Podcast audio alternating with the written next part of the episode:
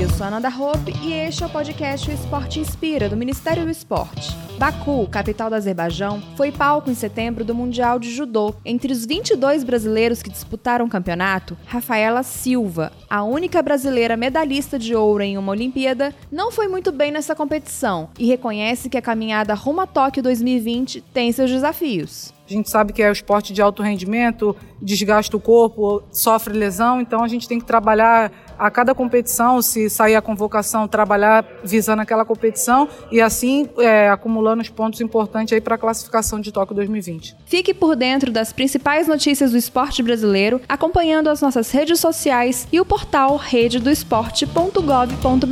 Até o próximo episódio do podcast O Esporte Inspira.